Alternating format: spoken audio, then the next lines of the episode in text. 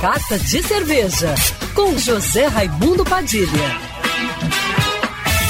Alô, ouvintes da Rádio Band News FM Rio, saudações cervejeiras. Bem-vindos ao Carta de Cerveja de hoje.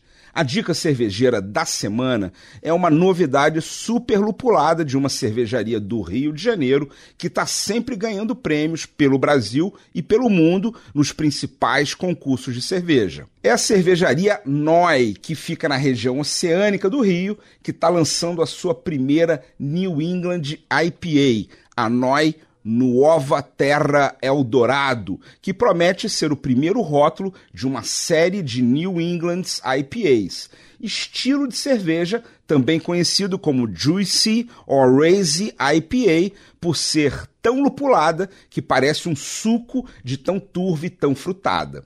O lançamento é também a primeira cerveja não pasteurizada produzida pela NOI, com 6,4% de teor alcoólico e 45% de BU de amargor.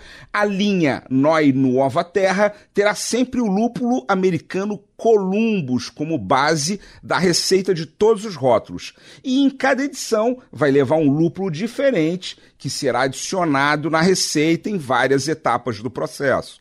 Inclusive com uma quantidade absurda no dry hopping para trazer muito frescor no aroma e no paladar.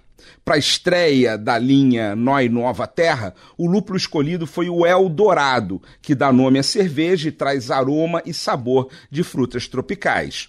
O rótulo já está disponível em latas de 473 ml nos restaurantes e quiosques da rede Noi e no site Brosbeer, www.brosbeer.com.br. Saudações cervejeiras e para me seguir no Instagram, você já sabe, arroba Padilha Sommelier.